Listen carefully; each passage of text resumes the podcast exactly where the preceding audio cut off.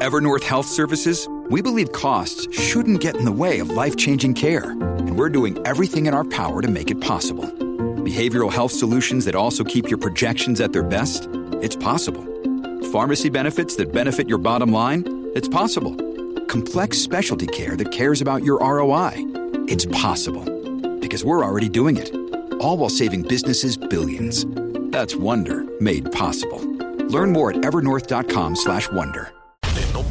FM station in PR. La Z.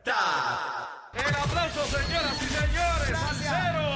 Esta es la verdadera y pura emisora de la salsa de Puerto Rico. La Z.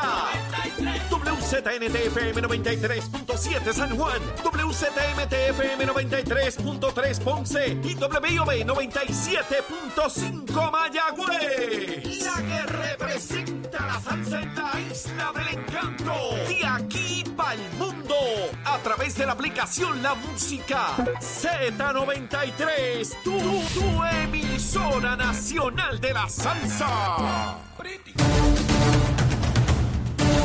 Puerto Rico, buenos días América. Comienza Nación Z Nacional. Hoy primero de mayo, llegó el primero de mayo, hoy lunes del año 2023. Soy Leo Díaz, contento de estar con todos ustedes un día más y comenzando el mes de mayo. Estamos a través de Z93, la emisora nacional de la salsa, la aplicación La Música y nuestra página de Facebook de Nación Z. Espero que todos estén bien, que hayan pasado un fin de semana espectacular. Yo la pasé bien.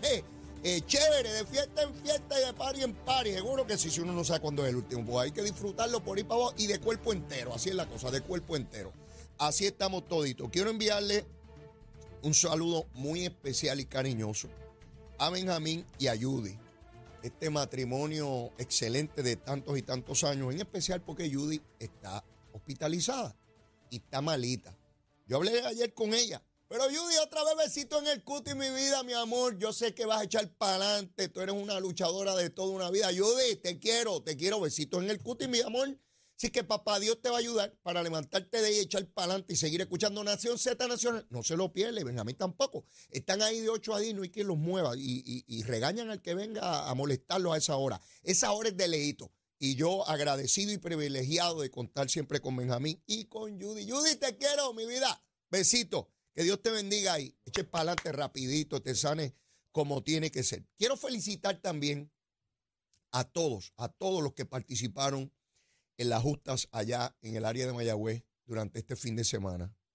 Miles y miles de personas se congregaron para ese festejo anual de todos los universitarios en sus competencias atléticas. Ningún incidente que lamentar. Qué cosa más extraordinaria. Estoy tan contento por eso, porque siempre uno tiene, ¿verdad?, la preocupación de que alguien, ¿verdad?, haga lo que no es. Pero miles y miles de personas, tengo que felicitar a todos los organizadores este, eh, de esta actividad, del gobierno estatal, del gobierno municipal, de las estructuras administrativas. Mi hermana, mi hermanita que está ahí a cargo de la ley de la cosa, eh, tremendo, tremendo. De verdad que, que contento de que todo fluyera como corresponde. Esa fiesta, yo no me las perdía. Cuando yo era estudiante estaba metido ahí de presentado y disfrutaba un montón. Y estuve viendo los inicios eh, a través de la televisión, de los desfiles. Eh, no pude ver luego las competencias porque tenía unas actividades, pero contento, contento de que se haya llevado todo como corresponde. Luma, Lumita, Lumera, Luma, Lumita, Lumera. Mire, déjeme ver aquí la cosita. A las 5 de la mañana habían 1840 abonados sin energía de casi millón y medio. Ese número subió ahora a las 8. Hay 7.268. El problema mayor a esta hora está en la región, se lo voy a decir aquí rapidito, mire, la región de Mayagüez, precisamente donde fueron las justas, hay 4.265 abonados sin luz, pero hay que recordar que son 216.000, así que el 1.97% que no tienen luz. Eh, y Bayamón con 1.443. No tienen luz, no tienen luz, como decimos en el barrio. Así que a la, a la gente de Luma, Lumita, Lumera, metan mano que están esperándolos allí. A tono con eso, eh, Bracero, Jorge Bracero, ¿ustedes recuerdan a Jorge Bracero? Jorge Bracero es un operador de energía eléctrica que después del huracán María cobró notoriedad porque a través de las redes sociales informaba de lo que estaba sucediendo Y yo recuerdo que estaba en contra de Luma y de la privatización y a palo limpio con la privatización. Y pues fue de esos portavoces que decían a los miembros de la UTIER que no se metieran con Luma y toda la cosita, ¿verdad? Eso era traicionar la patria y toda la cosa. Miren qué interesante la opinión pública.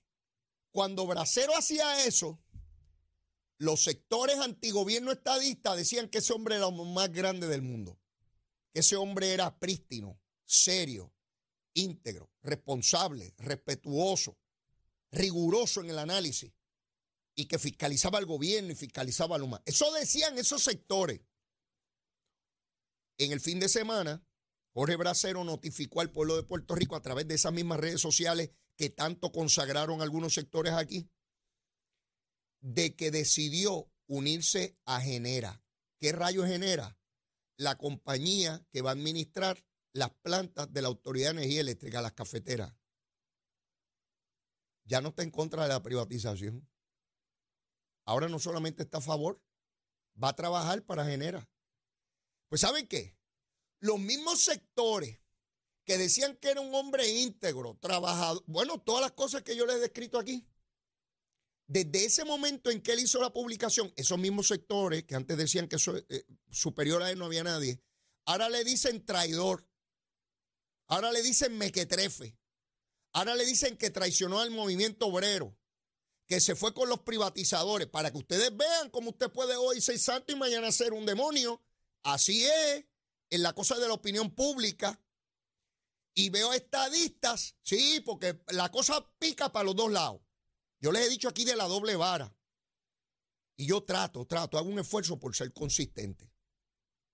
Porque ahora veo estadistas que antes lo criticaban y decían que era un entregado con la izquierda y un comunista y un pelú y un bandido. Ahora lo celebra porque trabaja con Genera y ahora es tremendo. Mire, ni era tremendo antes ni es tremendo ahora, para mí, para mí. Hace con su vida lo que le da la gana, cada cual determina. ¿Dónde lo critico? Qué bueno es para Jorge Bracero ahora decidir y se congenera. Pero en el momento crítico de Luma, le dijo a sus compañeros que no se metieran con Luma, que no podíamos ir con la privatización.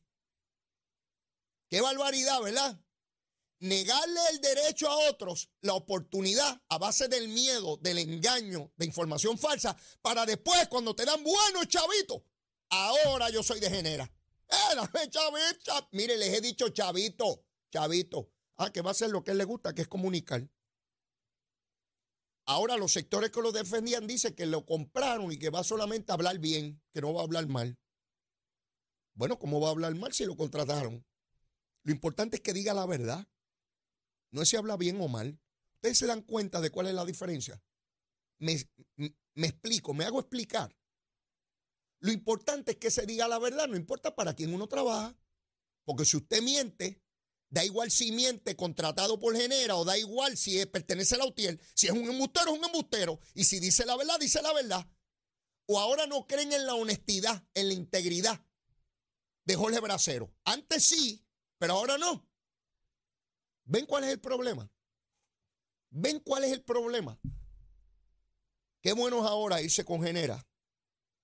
Pero cuando el primero de junio del 2021 comenzaba Luma, muchos que hoy trabajan para Luma y otros para Genera, que van a trabajar, le dijeron a aquellos compañeros que tomaran una decisión basado no en el bienestar de ellos, sino en un principio ideológico en contra de la privatización, como si eso fuera una religión. Usted puede trabajar para el gobierno, para la empresa privada, y no hay nada malo en eso. Ni trabajar en el gobierno, ni trabajar en la empresa privada. ¿Cuál debe ser el norte, el principio a seguir? Bueno, ¿dónde están mis condiciones materiales mejor servidas? Mis garantías, mis oportunidades, mis derechos. Pero es un ejercicio individual. A mí no me tiene que venir el jaramillo a decir dónde rayo yo voy a trabajar. Él ganaba miles y miles de dólares sin hacer nada dirigiendo una unión, mientras los otros eran los que se los que se metían en los cables y los que estaban haciendo el trabajo en la calle. Pero él estaba en aire acondicionado, en la unión, en la unión, aquí estamos en la unión defendiendo a los obreros, los obreros allá fastidiados. ¿Qué va a venir Jaramillo a decirme a mí dónde tengo que trabajar? A mí no me dice dónde tengo que trabajar ni el gobernador, ni la comisionada, ni los alcaldes, ni, ni, ni, ni la estadidad, ni, ni la independencia. Yo trabajo donde a mí me dé la gana y donde yo entienda que se sirve dentro de las oportunidades que tenga, aquellos intereses, inquietudes y metas que yo tenga en mi vida, igual que mis hijos trabajarán donde les dé la gana y no donde papi diga. Cada cual tiene su vida.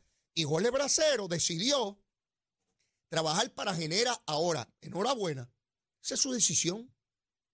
Pero ahora están los sectores que lo utilizaban como si fuera una marioneta molestos porque ahora no lo pueden usar. Dicen ellos, dicen ellos.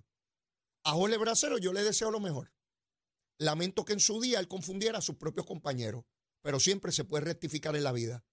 Él no es perfecto ni yo tampoco. Todos hemos cometido errores en el camino, en el decurso de la vida. ¿Ve? Y leer el gran escrito que hizo sobre las oportunidades de crecimiento, de reinventarse después de 20 años a la autoridad. Yo le agradezco a él los 20 años de servicio que dio a la compañía con un grado de excelencia tal que la compañía genera entiende que tiene un gran activo en él. Y él, lejos de negarse esa oportunidad porque lo dijo Jaramillo o cualquier otro pájaro, decidió que es su vida la que tiene que tramitar. Y las cosas que él añora para él, para su familia y para su pueblo, porque no deja de tener el mismo cariño para el pueblo de Puerto Rico. Yo estoy convencido de eso. Y respectivamente que tuviera serias diferencias con lo que él posteaba antes y probablemente en el camino tenga diferencias con lo que diga ahora, igual que él tiene conmigo. ¿Se, ¿Se, acaba el mundo? No, no se acaba el mundo con eso. El mundo sigue dando vueltas sobre su propio eje, así es que no hay problema con eso. Hoy es el primero de mayo Hoy es el Día de los Trabajadores. Este es el mes de la radio. A la radio puertorriqueña, a todos sus componentes de la radio, de, la cual yo estoy privilegiado de tener un micrófono aquí. Empezamos el mes de la radio. Felicitaciones a todos, a todos los componentes de la radio puertorriqueña. De verdad que sí. Y privilegiado de sentirme parte de todo ese esfuerzo porque tengo este micrófono aquí que llega a tantas y tantas personas dentro y fuera de Puerto Rico. Pues el primero de mayo se supone que se den las distintas actividades que convocan particularmente los sindicatos. Hay algo que me llama la atención. Noto fraccionamiento. Durante el día veré si, si en efecto lo que percibo se, se hace realidad. Hace un rato los compañeros de Nación Z entrevistaban al presidente de la UIA y él está convocando para Minillas él no está convocando donde otros grupos están convocando. ¿Dónde? Frente al Coliseo Roberto Clemente, caminar por la avenida Roosevelt hacia eh, la Milla de Oro, cerca del edificio de la Junta de Supervisión Fiscal. ¿Por qué un presidente de Unión está convocando a Minilla y no con el otro grupo? Pues evidentemente proyecta de inmediato fraccionamiento, porque eso no es lo que hemos visto en los últimos años. Esta manifestación se da hoy, donde está el nivel de desempleo más bajo en la historia de Puerto Rico. Ahí están los números, no me los inventé yo. Y los números los está dando la misma gente que los lleva dando décadas en Puerto Rico. Esa manifestación se da cuando se han producido los aumentos a empleados públicos más grandes desde hace dos décadas. Oigan bien, los maestros nada más tienen mil dólares más mensuales en su salario. Mil, mil. Y se le ha hecho justicia salarial a básicamente todos los empleados públicos. Esa manifestación llega cuando se ha aumentado y continuará aumentándose porque es escalonado el salario mínimo en la empresa privada en Puerto Rico. Eso llega cuando las condiciones para los obreros de Puerto Rico en el gobierno y en la empresa privada han tenido un repunte esos beneficios como no se veía hace varias décadas. Esa es la verdad.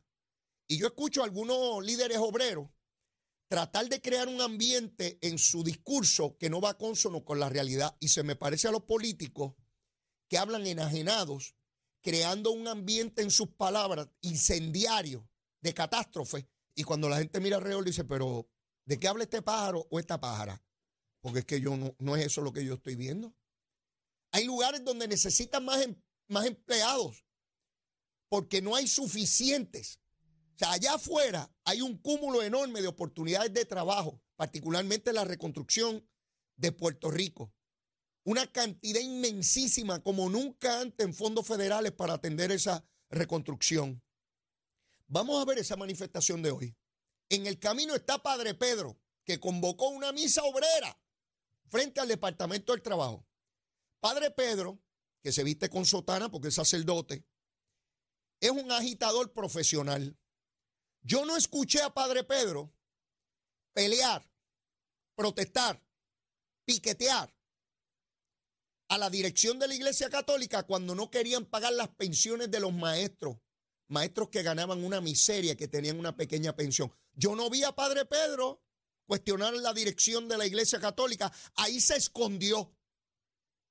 No vi a Padre Pedro protestar cuando FEMA le autorizó a la Iglesia Católica 280 millones para arreglar sus templos. Padre Pedro, usted dice que es socialista y cree en el socialismo. Si yo soy socialista, no es de boca para afuera. Yo esperaría que usted le pida a la dirección de la Iglesia Católica que devuelva, que devuelva 280 millones que el gobierno federal, los yanquis, los abusadores, los invasores de Puerto Rico, le dieron 280 millones a su iglesia. Y la mía, porque yo soy católico. Sí. Yo quiero saber si el templo suyo se ha beneficiado de esos fondos de los yanquis, porque hay que devolverlos, padre.